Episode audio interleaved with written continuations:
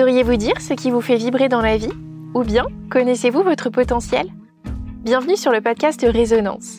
Tous les mois, parlons développement personnel, spiritualité, émotion, chemin de vie et expérience.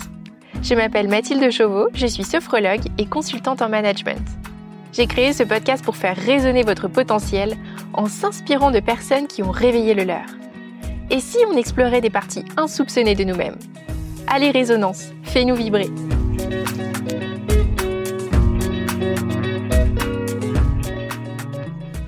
Salut Julien. Hello Mathilde. Alors Julien, tu es formateur en closing et sales advisor donc pour des entrepreneurs et des startups. Tu as une agence commerciale digitale dans laquelle tu recrutes euh, et tu formes des closers et donc tu aides ces entrepreneurs et ces startups à développer leur pôle vente. Et donc ton job aujourd'hui, c'est d'aider les gens à vendre plus et aussi à gagner plus. Est-ce que c'est bien résumé? C'est très bien résumé et du coup, en vendant mieux, c'est aussi un point qui est important. Je pense qu'on le détaillera au fur et à mesure dans le podcast. Ouais. Alors, Julien, qu'est-ce qui t'a intéressé et amené justement à ce domaine de la vente? En fait, j'ai fait mes études euh, pas forcément par euh, par euh, choix volontaire, mais disons que ça a été la filière qui me permettait d'aller sur le terrain rapidement. Et en fait, mes parents m'ont éduqué à, dans, dans la notion qui est, bah, en fait, si tu veux quelque chose, tu travailles pour l'avoir. Donc du coup, c'est vrai que la notion d'aller gagner de l'argent, ça a été un peu plus important que euh, ok bah j'ai envie de faire telle ou telle étude. Donc du coup j'ai choisi une filière qui me permettait justement d'aller rapidement en fait sur euh, le terrain pour aller gagner de l'argent. Et donc du coup j'ai fait un BTS négociation relation client en alternance euh, avec une entreprise dans, dans, une entreprise qui vendait du crédit et des assurances. Et en fait je suis arrivé dans cette filière voilà principalement pour pour ces raisons-là à la base et ensuite c'est plus tard que l'amour de la vente m'est venu Ok. Ce que j'entends aussi avec euh, ce que tu as dit, hein, tes, parents, euh, ce qu'ils t'ont transmis, c'est aussi la, la, la, motivation. La motivation, chez toi, c'est quelque chose euh, qui est présent systématiquement? Comment ça se passe? Ça fait ça fait partie de mon ADN et du coup j'ai j'ai beaucoup de d'amour pour le développement personnel et pour moi j'ai aussi un côté compétition qui est important et du coup quand tu es un peu compétiteur et que tu as ces notions de, de, performance qui rentrent en ligne de compte, bah forcément tu dois les associer avec la motivation. Et d'autant plus quand tu évolues dans un milieu comme le, le milieu sales, où là euh, on est commerciaux et donc on a des périodes qui sont pas tout le temps évidentes. Euh, et puis surtout sur euh, des tâches comme par exemple de l'outbound ou de la prospection, où là ça demande quand même beaucoup de résilience et pour faire face à des échecs, tu as intérêt à être motivé, sinon ça risque d'être compliqué sur la durée. C'est sûr. Et quand tu parles justement de compétition, euh, tu penses qu'avant tout, la compétition, elle est avec nous-mêmes ou bien elle est avec les autres? C'est quoi pour toi? Ça dépend du contexte. Euh, J'ai pas envie d'aller dans le dans le cliché de tous ces trucs un peu dev perso où la compétition elle est qu'avec nous-mêmes. Honnêtement, quand moi j'ai toujours fait du sport quand j'étais, enfin depuis tout petit d'ailleurs, mmh. et euh, la compétition elle a été euh, avant tout avec les autres parce que bah, je voulais gagner. Mmh. Donc euh, quand tu te retrouves sur euh, un combat euh, de judo, oui, la compétition, elle est avec toi-même, mais bon, elle est aussi sur le terrain avec l'adversaire qui a envie de te faire chuter. Ouais.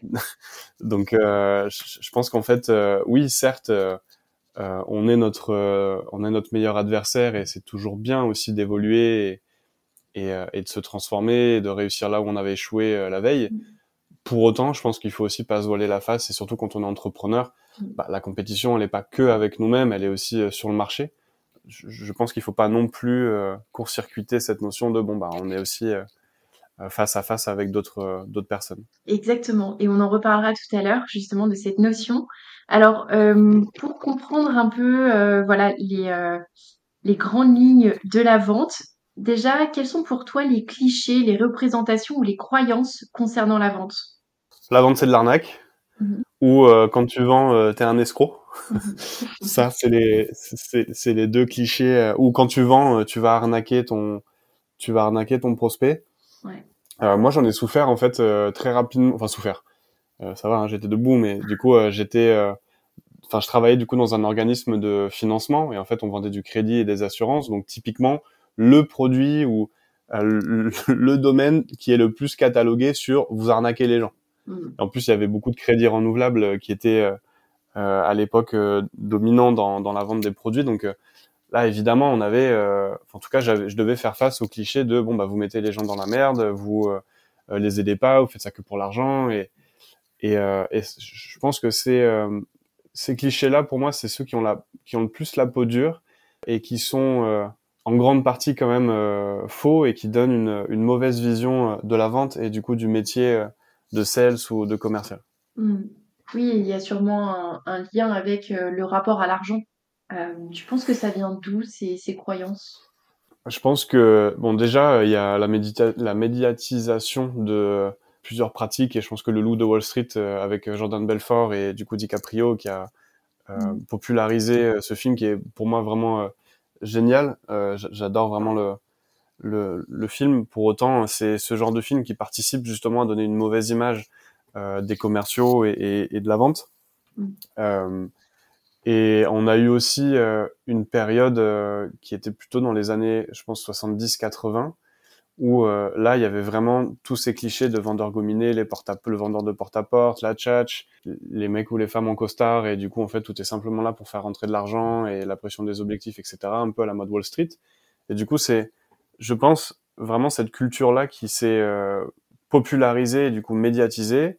Et euh, pour autant, on n'a pas forcément mis en avant des, des bons vendeurs qui, du coup, sont des personnes qui arrivent à, à réellement bien communiquer, à créer du lien, ces personnes, euh, quand vous allez euh, au restaurant où en fait vous dites, mais le serveur il est vraiment trop cool, ou euh, ah le chef c'est vraiment c'est vraiment un amour et ça vous donne envie de donner un pourboire supplémentaire à la fin de votre dîner, ou quand vous allez, je sais pas, dans cette boutique de vêtements et en fait il y a cette vendeuse qui est un peu différente des autres parce que vous la voyez arriver, mais du coup vous vous sentez pas oppressé. quand vous échangez avec elle, bah vous vous sentez bien et en plus elle vous conseille bien et quand vous repartez vous dites bah, vraiment merci de m'avoir conseillé ou de m'avoir aidé dans mon choix c'est ça aussi en fait les vendeurs et les bons commerciaux. Sauf que je trouve qu'on les a pas, euh, on les a pas assez euh, mis en valeur ou mis en avant. Mmh, tout à fait. Moi, j'identifie ça comme un, comme un talent finalement. Hein, euh, quand on fait d'ailleurs des profils de personnalité, il y a des profils qui ressortent d'ailleurs en promoteurs, qui ont vraiment cette capacité à mettre soit un produit, un service ou même bien une personne en avant. C'est pas inné, tout le monde n'a pas ce talent, pour toi, comment d'ailleurs on pourrait le, développer ou tendre vers ça? Si je pars un peu de si je pars un peu de plus loin, j'ai toujours eu en fait bon et déjà je dirais pas euh, j'étais le mec introverti euh, qui euh, du coup avait du mal à parler aux gens et puis aujourd'hui bah je suis un top vendeur et du coup je suis une référence. Je, dirais mmh. jamais ça parce que c'est pas vrai, j'ai toujours été à l'aise pour parler avec les gens mmh. et en fait je pense que j'ai toujours aimé parler avec les gens et j'ai toujours eu cette envie de bah, de rigoler avec euh, les leaders de la classe ou de me connecter, me faire des bons potes avec qui bah, j'allais euh, j'allais rigoler. euh, moi, j'ai toujours eu cette fibre de vouloir euh, voilà connecter avec les gens et en tout cas essayer en plus de d'avoir des échanges de qualité. Et par contre, donc c'était c'est marrant du coup parce que c'était que hier soir en fait où je suis en train de développer un peu mon, mon programme et en fait je pensais à ça et que j'ai jamais ou en, tout cas j'ai jamais cherché à me mettre moi en avant et que du coup dans les conversations cherchais toujours à mettre en avant les autres et euh, du coup, ça m'a valu toujours en fait des, des, bonnes choses puisque du coup, bah, je connectais avec en général les têtes d'affiche de la classe ou euh, les gens qu'il fallait un petit peu côtoyer dans, des, dans certains groupes, au lycée par exemple, ou dans, dans des soirées ou dans des choses comme ça. Ça s'est dupliqué dans le, dans le pro. Et je pense que si on veut travailler ça, c'est vraiment avoir cette, euh, cette humilité de se dire euh, j'aime les gens. Et en fait, j'ai compris que quand je mettais en avant les gens et que je m'intéressais réellement à eux, en fait, naturellement, ça allait me revenir positivement, d'une quelconque manière, mais intéresse-toi en fait aux autres, sincèrement. Les autres, du coup, te le, te le renverront. Mm. Et d'ailleurs, ça, c'est un des, un des principes qui est vraiment tout bête. Et quand vous le lisez, d'ailleurs, euh, dans le livre de Dale Carnegie, Comment se faire des amis, c'est un des principes qui arrive tout de suite, en fait. C'est les gens aiment parler d'eux. Et quand vous avez compris ça, et que les gens aiment être mis en avant, ben, votre vie elle devient vachement plus simple parce qu'en fait quand vous mettez les autres en avant, ils vous le renvoient et derrière en fait c'est un échange win-win. Donc je pense que si on veut développer un peu ces compétences là, au final c'est arrêter de se centrer sur soi, se dire ok comment je peux encore plus me centrer sur l'autre? Ça vient défaire la croyance du, du vendeur, un peu euh, le vendeur de tapis. Euh, c'est euh, justement, en fait, garder un lien authentique, avoir ces, ces liens authentiques. On peut rester complètement naturel en vente et ça vient nous, nous servir, en fait.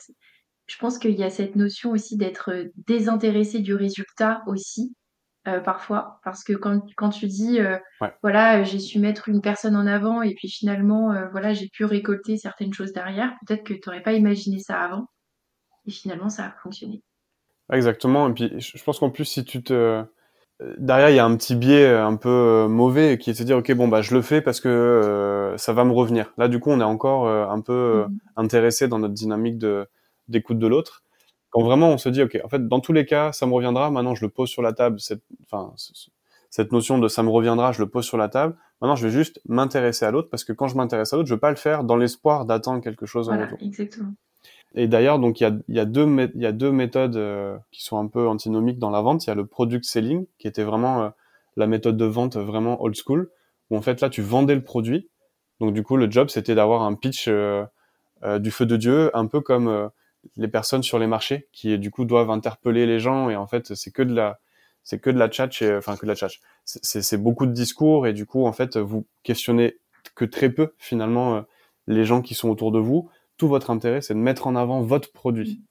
Et à l'inverse, et ça c'est de plus en plus euh, euh, modernisé et de plus en plus utilisé aujourd'hui dans notre euh, dans notre marché, c'est la solution selling. Et en fait là du coup je dois vendre la solution, mais je dois vendre la valeur du coup à mon prospect. Pour vendre la valeur, ben, en fait j'ai besoin de m'intéresser d'abord à ce que lui veut. Et vraiment, je je trouve que autant la vente old school c'est le product selling et c'est ok comment je peux comment je peux faire pour mettre en avant mon produit au maximum pour essayer euh, d'envoyer un, un maximum d'arguments et de convaincre mon prospect. Et à l'inverse, maintenant on a le, le solution selling ou la- le consultative selling. Où en fait, c'est OK, qu'est-ce que je peux poser comme question pour découvrir les vrais besoins de mon prospect? Et en fonction de ça, je passerai ma solution. Oui, d'où l'intérêt des, des questions ouvertes et de, de l'approche euh, coaching aussi. Julien, toi, tu es aussi euh, spécialisé euh, dans le closing. Euh, qu'est-ce que c'est que le closing en vente? Alors, le closing en vente, c'est euh, pour moi l'étape finale du cycle de vente Mhm. euh, à la base, où en fait, c'est OK, on a fait tout le travail commercial de euh, la prospection à l'introduction, euh, découverte des besoins, le pitch, le traitement des objections, la validation et ensuite la conclusion. Et la conclusion, du coup, c'est le closing. Sauf que depuis 2-3 ans, c'est devenu un métier. Et donc, du coup, on appelle les gens qui font ce métier des closers. Où en fait, c'est un mot qui est un peu plus sexy, selon moi en tout cas, que commercial. Dans le sens où on a, euh, depuis le Covid, notamment les entreprises qui euh, se sont digitalisées donc du coup qui ont augmenté leur volume de contacts entrants. Et en fait, les closers, c'est des personnes qui s'occupent de réceptionner le lead. Donc le lead, c'est le prospect euh, qui est envoyé par le marketing ou par l'entreprise. Le closer, du coup, doit prendre l'appel et faire tout le travail commercial pour tenter de vendre la solution ou en tout cas apporter euh, une solution au, au lead. Est-ce que c'est clair? Ouais, très clair. Merci beaucoup. Et alors, qu'est-ce qu'un bon vendeur pour toi? Un bon vendeur, pour moi, c'est quelqu'un qui euh, arrive à euh, jongler entre euh, j'oublie mon monde pour rentrer dans celui de mon prospect et j'oublie pas non plus ma carte du monde à moi qui peut aider mon prospect à avancer. Parce que du coup, si tu rentres 100% dans le monde de ton prospect, tu vas commencer en fait à prendre ses filtres, ses croyances, ce que lui pense avoir besoin. Sauf qu'en fait, si tu oublies ton côté à toi, du coup, tu vas pas pouvoir en fait confronter un petit peu ce que pense ton prospect avoir besoin et ce qu'il a réellement besoin. Donc du coup, c'est vraiment d'être capable de jongler entre ces deux entre ces deux côtés où à la fois je me j'oublie vraiment euh, mon monde pour comprendre celui de l'autre et à la fois j'oublie pas non plus de remettre les mains sur le volant pour euh, driver correctement mon prospect dans sa prise de décision. Exactement. Et alors, ça demande, tu parlais du développement personnel quand même, ça demande de, de bien se connaître pour mieux connaître les autres aussi. Euh, quels seraient les, les soft skills à, à développer, hein, les, les compétences douces, à développer justement pour euh, gagner en confiance face à un client? Ouais, on en avait parlé, euh, on en avait parlé ensemble et du coup c'est vrai qu'on était, euh, on était quand même plutôt d'accord que le, les soft skills pour moi sont sont énormément euh, importants dans dans la compétence commerciale, Mm. dans le sens où une technique de vente sans soft skills, derrière ça reste juste un marteau et en fait tu vas taper dessus mais euh, un peu comme un bourrin. Et le soft skill, c'est vraiment ce qui va permettre d'ajuster le clou, de positionner le marteau en face du clou et de taper au bon endroit et de la bonne manière. Et les soft skills, pour moi, c'est vraiment le pilier qui est à développer. Et donc là-dedans, les points qui sont les plus importants, bah, évidemment, ça va être euh, l'écoute, mais c'est de l'écoute active. Alors l'écoute active, tout le monde pense savoir ce que c'est, mais réellement, ça demande des compétences qui sont euh, qui sont quand même euh, plutôt avancées parce que bah c'est la capacité de poser les bonnes questions. Donc il y a une grosse part de communication, communication non violente, de l'empathie également. Et donc l'art de poser des bonnes questions ou l'art en tout cas de d'exprimer correctement les choses. Euh, donc ça, ça passe par la communication, ça peut passer également par l'art oratoire, ça peut passer par la rhétorique. Je, pense que ces, ces compétences-là, c'est celles qui sont vraiment autant les plus importantes, autant aussi celles qui, qui découlent et se transfèrent dans notre vie de tous les jours. Moi, je pense vraiment que la qualité de notre vie, elle dépend aussi de la qualité de notre communication. Parce que, bah, en règle générale, c'est soit je vais pas arriver à exprimer correctement ce que je veux, soit je vais pas arriver à exprimer correctement ma question, et donc du coup, bah, mon prospect ou mon interlocuteur dans la vie de tous les jours va me renvoyer simplement ce que bah, moi en fait je lui ai demandé, et si c'est pas clair, bah, forcément j'aurai une réponse qui sera pas claire. Donc euh, ça, pour moi, c'est vraiment les, les, leviers les plus importants. Ça, ça te parle? Oui, complètement.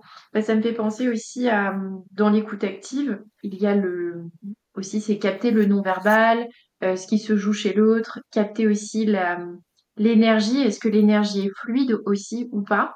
Euh, je pense que ça demande aussi ouais. de développer son, son intuition. Qu'est-ce que tu en penses de ça? Ouais, j'aurais dit intelligence émotionnelle. Ouais. Euh, Tout à fait et, et peut-être et peut-être que l'intelligence émotionnelle va sur l'intuition, mais il y a aussi cette part de. Je pense que les deux sont un peu différents et que c'est grâce à ton intelligence émotionnelle que ton intuition elle va être vachement plus décuplée et que tu vas du coup par exemple poser plutôt cette question au lieu de telle question. Tout à fait. Et je suis complètement aussi euh, d'accord avec toi euh, sur la partie euh, non verbale. Dans mes accompagnements, il y a une, une grosse partie qui est liée à l'invisible. Mmh et euh, l'invisible, du coup, pour moi, c'est ce qui vient colorer vraiment euh, notre vente. Ça va être euh, l'énergie dans laquelle je vais driver mon échange. Ça va être le débit avec lequel je vais parler. Ça va être la tonalité, les intonations, tout ce que, tout ce que du coup, quand vous êtes prospect, vous terminez une vente, par exemple, avec un vendeur dans un magasin en disant je le sens pas, je vais pas acheter. Alors que réellement, ces choses-là que vous ne voyez pas mais qui vous font prendre des décisions, bah, c'est tous des éléments que le vendeur, lui, doit maîtriser euh, et qui vont justement générer euh, est-ce qu'en fait mon prospect il a confiance en moi ou pas. Mm. Exactement, et quand tu parles des choses un peu invisibles, euh, il y a aussi le, la puissance du silence, savoir écouter les différents silences que le client émet aussi. Exactement, et du, tout à l'heure tu parlais de travailler aussi soi-même sur son développement personnel. Le silence, ça peut renvoyer beaucoup à du rejet ou la, la, peur du refus ou, ou, ou autre. Et d'ailleurs, bon, il y a aussi la notion et tous nos propres blocages qui vont venir euh, projetés et qui vont venir en fait contaminer notre vente si on les a pas travaillés. Mais le silence, oui, c'est c'est une arme qui est très puissante, mais que, qui est pas évidente à utiliser parce que bah, bien souvent euh, on est on est plus mal à l'aise euh, et on a du mal à assumer ce qu'on est en train de, de mettre en place. Mmh. Ouais. Tout à fait. Et aussi cette capacité à métacommuniquer, c'est-à-dire que on peut aussi dire euh, ce que l'on sent sur le moment. Alors bien sûr, il faut que ça soit euh, positif pour pour notre vente, mais le fait de de pouvoir dire euh, ce que je sens, c'est euh, peut-être, euh, je sais pas, hein, dans l'échange avec le client, de pouvoir verbaliser les choses. Parce que si on, si on reste à, à juste poursuivre la, la conversation jusqu'à la fin, justement le closing, comme tu le disais tout à l'heure, euh, alors qu'on a senti une résistance dans l'échange, on va pas aller au bout de la vente. Ouais, du coup, c'est vrai que la vente en face à face, pour ça, elle est quand même euh, beaucoup plus évidente euh, et facile, mmh. je pense, pour travailler cette chose-là, parce que bah, typiquement, quand j'étais formateur commercial, bien souvent, du coup, je, je, je, voyais certains commerciaux en fait donc continuer leur vente. Pour autant, bah, ça faisait cinq minutes que le prospect s'était reculé dans sa chaise, les bras croisés, regardait un petit peu ailleurs, et le commercial continuait en fait à dérouler sa vente. Ça, c'est des indicateurs aussi qui sont euh, qui sont importantes et que du coup, tu as du mal en fait à, à voir par exemple sur un appel, parce que bah, le métier de closer est le métier d'inside sales, c'est quand même majoritairement que que sur de l'appel ou de la visio de temps en temps, mais ça représente, enfin ça représente en tout cas 80% de, de notre métier, euh, le, le call. Donc du coup, si tu n'arrives pas à exprimer ce que tu ressens, comme tu l'as dit, bah forcément là, tu vas droit dans le mur. Et ça peut être, euh, par exemple, d'arrêter euh, d'arrêter la vente, de mettre un, un, silence et de dire à son prospect, écoutez, je suis désolé, mais j'ai l'impression qu'il y a quelque chose qui vous a pas plu ou qui, euh, qui, a l'air de vous avoir un peu bloqué. Est-ce que vous pouvez m'en parler? Mmh. Et ça, si tu n'arrives pas en fait à te stopper et à exprimer ce que tu ressens, euh, ça peut donner du euh, bah, il y a quelque chose qui va pas. Exactement. Bon, et là, du coup, tu communiques mal, et du coup, tu crées encore plus de friction, et c'est, non, non, c'est bon, allez-y, continuez. Et là, t'as perdu, euh, t'as perdu en deux secondes ce que t'as essayé de créer pendant 30 minutes. En tout cas, ça peut libérer justement le client hein, de, de, de, son sentiment, de son blocage sur le moment, donc ça peut être intéressant. ça crée aussi une autre relation avec la personne. Pour toi, quel est le bon équilibre à trouver dans la relation client? Entre vouloir vendre et en même temps, euh, voilà, de ne pas non plus forcer la personne, mais de bien aller jusqu'à ton closing. C'est quoi le bon équilibre pour toi? Cette année, euh, j'ai pu, euh, pu rencontrer une, une head of sales en fait chez un de mes, mes, gros clients et qui, avec qui au début ça a été un peu compliqué pour plusieurs raisons, mais elle m'a vraiment aidé à rajouter cette couleur un peu rouge du coup qui est le côté le côté challenger en fait et du coup, donc j'ai découvert euh, la méthode de vente aussi euh, Challenger Sell, mais vraiment euh, en mode application et pas simplement ok bon bah j'ai lu le livre et du coup j'ai lu les enseignements c'est bon j'ai compris. C'est juste les pratiquer c'est complètement différent. Et autant j'ai toujours été plutôt sur un mode co-création c'est-à-dire bah je laisse vraiment l'espace à mon prospect de, de, de parler de communiquer et en fonction de ça je vais naviguer avec lui. Et je pense que l'équilibre il va être justement là grâce au grâce à l'approche un peu challenger où ça va être je vais pas 100% être d'accord euh, tout le temps avec mon prospect parce que ça c'est une grosse erreur et d'ailleurs c'est beaucoup de personnes qui vont se lancer dans le closing en disant moi je suis éthique et bienveillant et qui vont mettre la bienveillance avec le fait de pas être euh, euh, en désaccord avec son prospect. Je pense que l'équilibre il est là en fait, c'est d'être capable de challenger les idées, la perception et ce que pense avoir besoin son prospect parce que c'est de là en fait que la relation elle va aller de manière euh, plus profonde et qu'on va aller cerner des besoins et que le prospect il va être capable de s'exprimer euh, et de, de, communiquer sur ce que sur, soit ce qui le challenge, ce qui le dérange, ce qui va pas.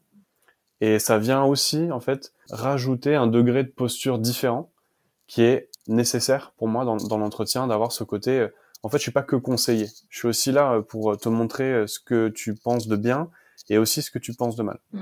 Exactement. Julien, pour toi, du coup, quels sont tes bonnes pratiques pour vendre Mes bonnes pratiques pour vendre. Euh, ma première bonne pratique pour vendre, c'est de pas chercher à vendre, justement. Euh, si je commence à vouloir vendre, euh, ça va, ça va être la, pire des choses à faire parce qu'en fait, je vais me focus sur ma vente et je vais pas me focus sur mon prospect. Donc déjà, la bonne pratique numéro un, c'est je veux pas vendre sur mon appel. Je prends aucun aucun call ou aucun entretien avec l'état d'esprit de il faut que je vende. Parce que si je fais ça, en fait, je vais pas être à l'écoute de ce qui se joue réellement chez mon prospect. Donc, évidemment, c'est une finalité, mais c'est pas une, c'est c'est pas le gros le gros focus. Mmh. Euh, la vente pour moi, c'est vraiment la conséquence de tout ce que j'aurais fait en amont. Donc, euh, je veux vraiment euh, dissocier ça. La deuxième bonne pratique, c'est de garder ce mantra-là euh, qui est qui est vraiment canon, je trouve, c'est être dans le jeu et pas dans l'enjeu où ça remet euh, de la valeur sur. Euh, en fait, c'est on est quand même avant tout sur un échange humain. On est là pour kiffer, on est avec un être humain et et ça a de la valeur de communiquer, d'apprendre à découvrir l'autre. Et ça se trouve, il va m'apprendre plein de choses aussi sur euh, d'autres niveaux. Donc ça, on peut pas l'avoir si on est trop dans l'enjeu, l'enjeu de vendre, l'enjeu d'être parfait, l'enjeu d'atteindre ses objectifs.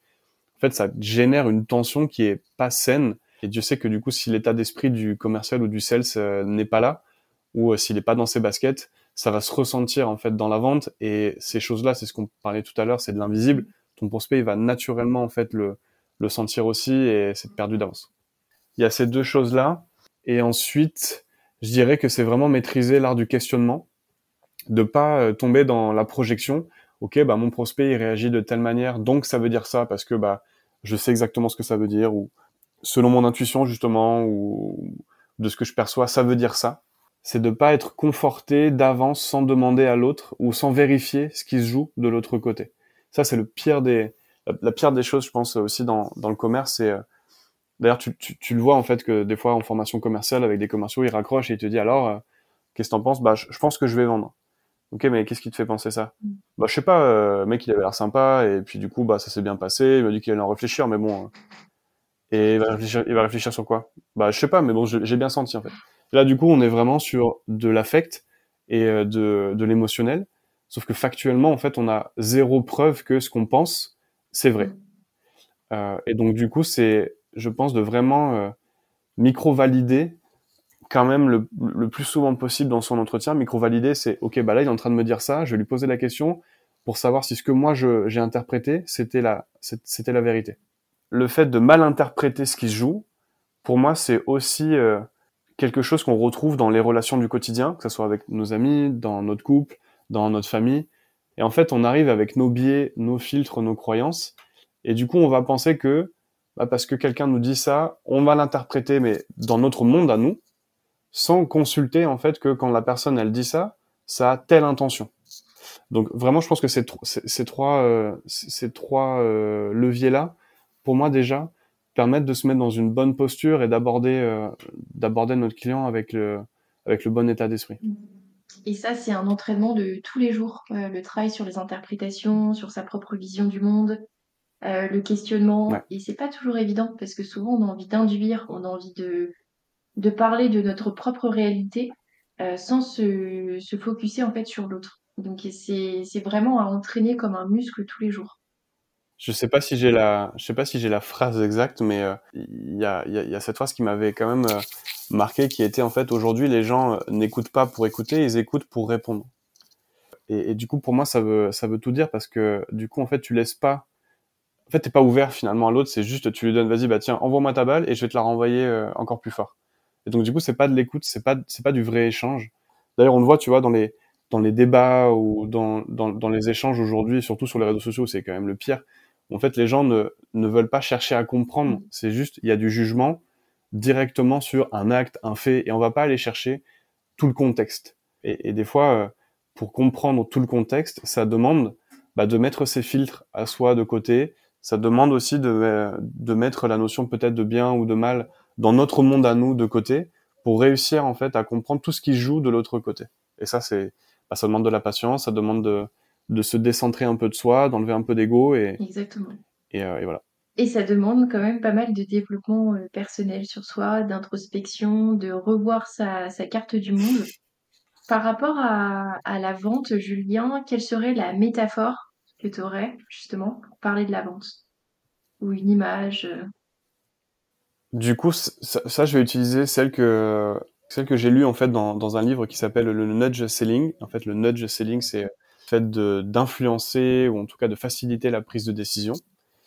Et en fait, le livre commence euh, en prenant l'exemple d'une cantine où en fait euh, vous êtes à la cantine et en fait là vous avez que des que des enfants qui ont euh, je sais pas entre 4 et 4 et 6 ans. Ça ça a été une étude en fait qui a été faite et du coup on mettait au même niveau, du coup, euh, de, choix des plats, on mettait un plat de légumes et un plat de frites.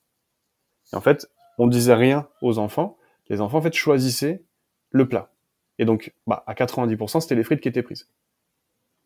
Et là, en fait, on a juste, ensuite, on a changé.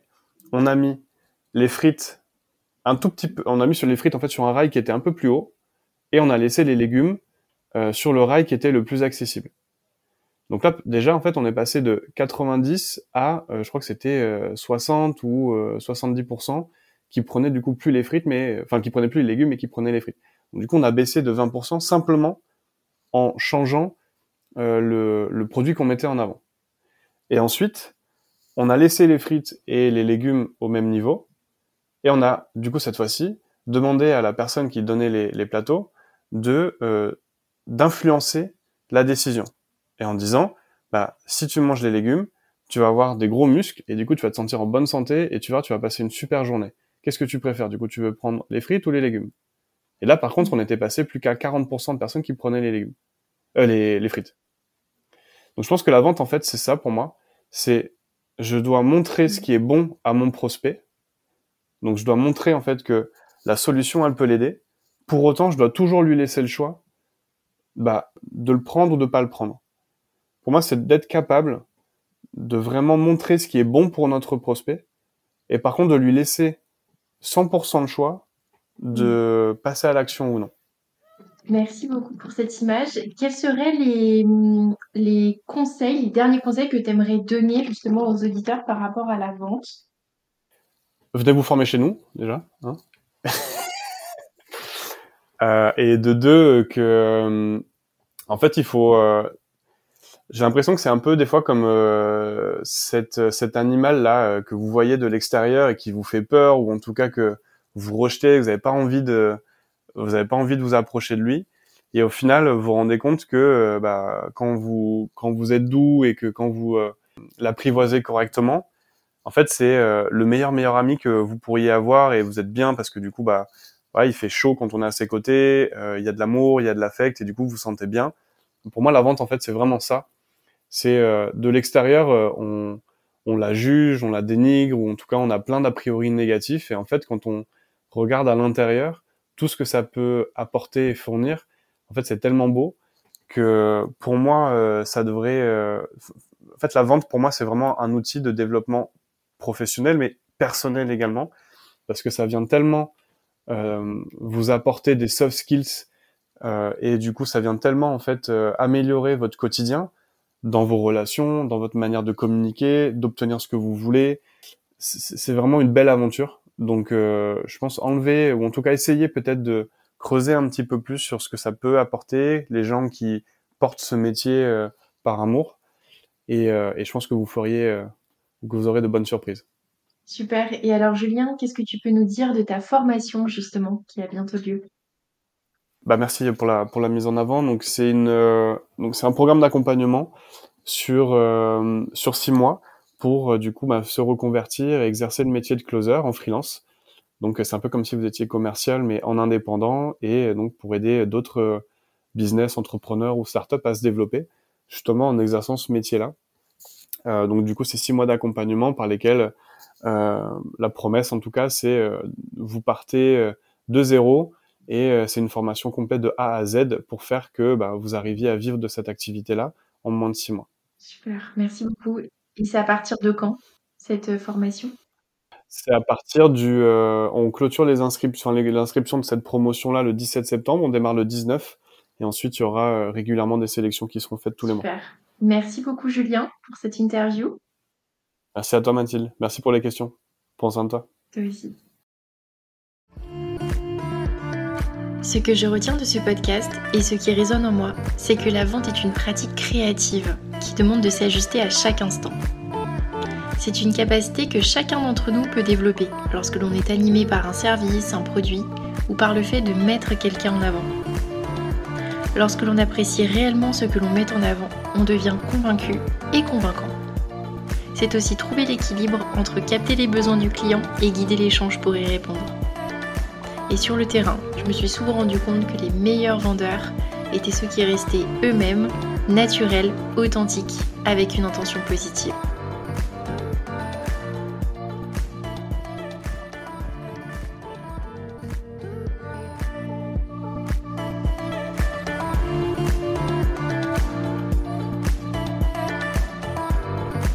C'était le podcast Résonance. Vous pouvez vous empresser de suivre les autres podcasts sur toutes les plateformes d'écoute et nous suivre sur la page Instagram Podcast Résonance où seront annoncés les nouveaux thèmes. Si cela vous a plu, vous pouvez nous laisser des étoiles et des commentaires. Et surtout, n'hésitez pas à les propager autour de vous.